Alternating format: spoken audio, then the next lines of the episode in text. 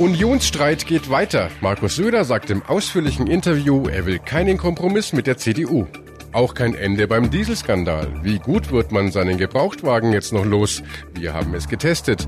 Und die Nationalmannschaft fliegt nach Sochi, wie am Samstag alles besser werden soll. Besser informiert aus Bayern und der Welt. Antenne Bayern. The Break. Hallo beim neuen Nachrichtenpodcast von Antenne Bayern. The Break ist eine Auszeit für mehr Hintergründe, mehr Aussagen und Wahrheiten zu wichtigen Themen des Tages. Es ist Dienstag, der 19. Juni 2018. Redaktionsschluss für diese Folge war 16 Uhr. Ich bin Antenne Bayern Chefredakteur Ralf Zinno.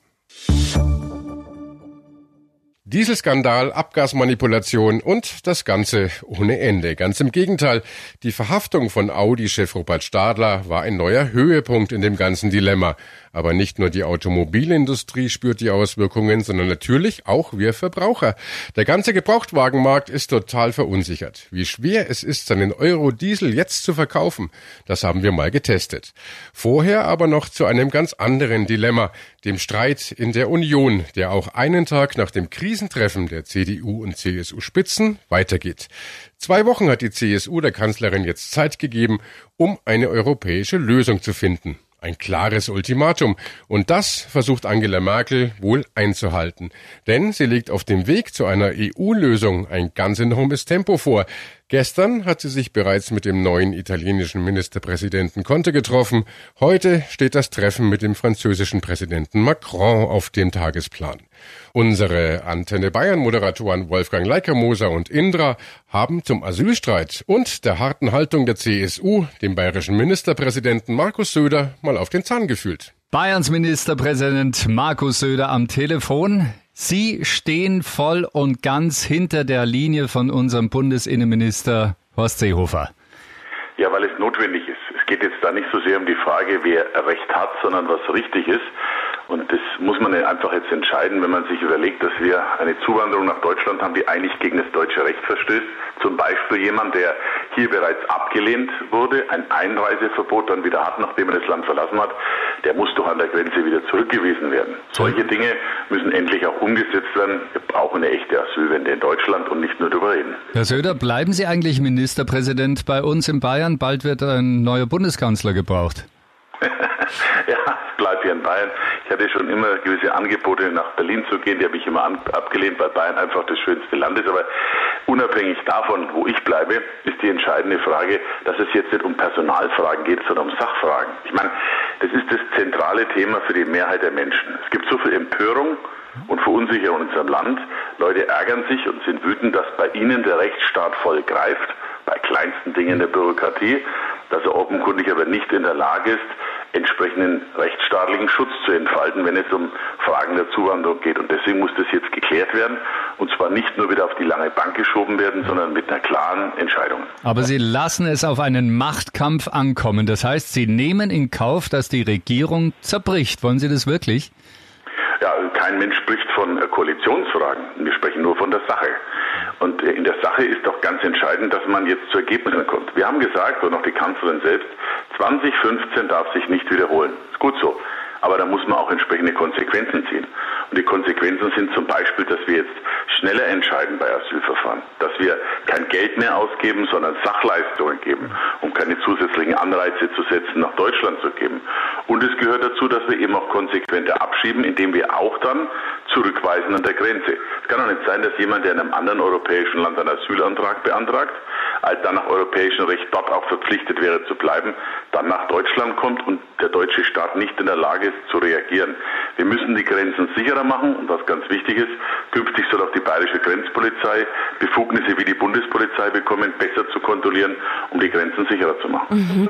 Herr Söder, Sie sagen, ähm, die Flüchtlinge bleiben draußen, sollen sich die anderen Länder drum kümmern. Jetzt haben wir Sommer, die Flüchtlingszahlen aktuell, die steigen ja auch gerade wieder im Mittelmeer. Die Kanzlerin meint dagegen, ein Alleingang von Deutschland schadet Europa. Ist da nicht was dran? Wie ist denn eigentlich die ganze Situation entstanden? Es gab schon mal einen Alleingang, aber nur von Deutschland im Jahr 2015. Das einseitige Öffnen der Grenzen war damals der Ansatz, der Europa durcheinander gebracht hat. Das waren wir Deutschen, niemand anders sonst. Wenn man anschaut, was derzeit in Europa los ist, dann ist ganz klar eine europäische Lösung, erreichen wir nicht dadurch, dass wir nicht entscheiden, sondern indem wir auch eine klare Interessensdefinition machen. Und noch einmal, die Mehrzahl der Menschen, von denen wir reden, ist bereits in Europa. Die befindet sich nicht jenseits des Mittelmeeres, sondern ist bereits in Europa, bei denen es um die Zurückweisung der Grenze geht. Wie kann man denn ganz ernsthaft sagen, dass jemand, der zum Beispiel eine Straftat hier begangen hat, den man ausweist deswegen, der wegen dieser Straftat auch eine Einreisesperre hat, dass der dann erneut zu uns kommen kann und erneut beantragen kann Asyl und das Ganze geht von vorne los. Das ist doch geradezu absurd und deswegen muss man sowas umsetzen. Wenn die Regierung jetzt platzen sollte, dann gibt es ja neue Wahlen. Das löst ja die Probleme auch nicht, oder?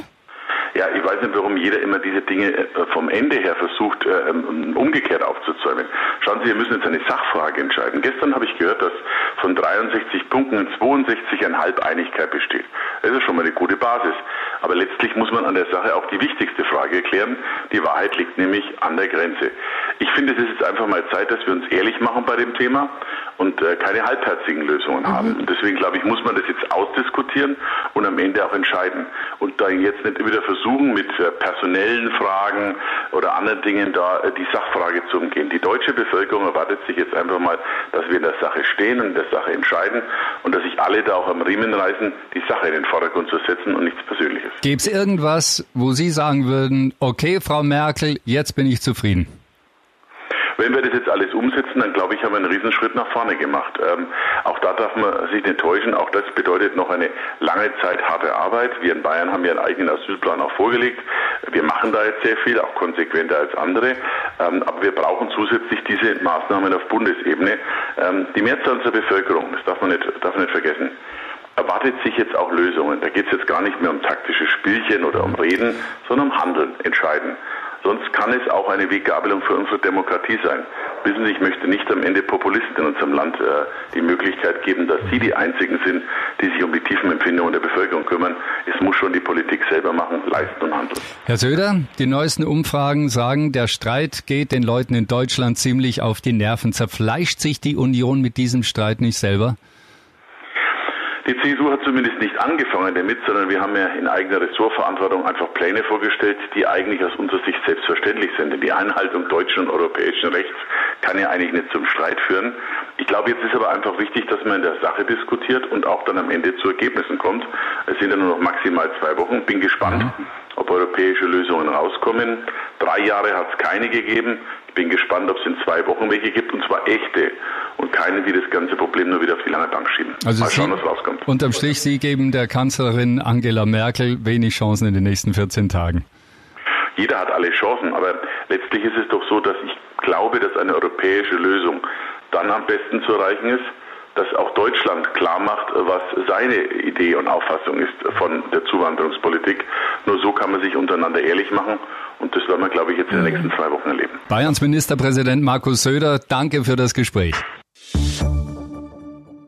Deutschland steht bei der Fußball-WM schon mächtig unter Druck. Sogar ein Vorrundenaus ist möglich.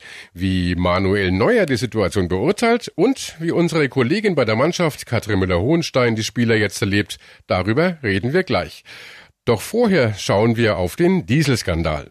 Audi-Chef Stadler sitzt ja seit gestern wegen Verdunkelungsgefahr in Untersuchungshaft. Heute wurde er bei Audi freigestellt, auf eigenen Wunsch, wie es heißt. Und als vorläufiger Nachfolger wurde der bisherige Vertriebschef Bram Schott bestellt. Robert Stadler wartet inzwischen im Untersuchungsgefängnis in Augsburg auf seine erste Vernehmung. Und er hat bereits mitgeteilt, dass er sich nach Beratungen mit seinem Verteidiger auch äußern wolle. Den Bossen der Automobilindustrie geht es also langsam an den Kragen. Aber natürlich spüren auch wir normalen Autofahrer die Auswirkungen. Es wird gesprochen über Fahrverbote, Nachrüstung von Autos und diese Diskussionen sorgen natürlich auch für Verunsicherungen auf dem Gebrauchtwagenmarkt. Wir haben uns gefragt, wie schwer ist es jetzt eigentlich, seinen alten Diesel loszuwerden? Und unser Kollege Dirk Steinmetz hat den Test gemacht. Dirk, wie sieht's denn momentan auf dem Gebrauchtwagenmarkt aus? Also nicht besonders rosig. Das würde jetzt auch der Laie feststellen. Es gibt ein Unternehmen, das bundesweit Zahlen für Gebrauchtwagen erhebt, die Deutsche Automobiltreuhand.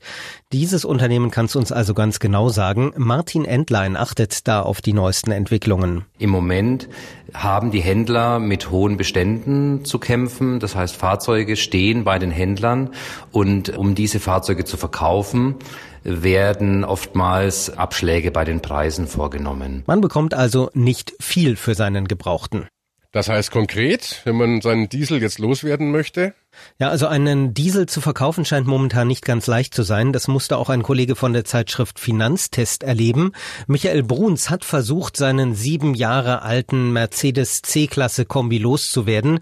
Top in Schuss, wie er sagt, aber eben Euro 5 Diesel. Wie hat's geklappt? Die Erfahrung war, dass einem im Internet erstmal sehr viel versprochen wird. Ich habe mehrere Portale abgeklappert. Überall war der Preis, der im Internet versprochen wurde, deutlich höher als das, was man mir dann am Ende tatsächlich tatsächlich bezahlen wollte. Ja, und das hat er nicht mitgemacht. Gibt's noch andere Wege, wie ich meinen Diesel loswerden kann? Naja, also nach diesen Online-Enttäuschungen hat er versucht, sein Auto bei Mercedes selbst in Zahlung zu geben. Online hätte er gut 6000 Euro bekommen, bei Mercedes selbst nur etwa die Hälfte. Den besten Preis, den hat er übrigens bekommen bei einer Berufskaste, die oft mit einem schlechten Ruf zu kämpfen hat, nämlich dem guten alten Gebrauchtwagenhändler. Die haben fast bis 7000 Euro geboten. Verkauft hat er aber nicht, er wollte schon so um die 10.000 Euro bekommen.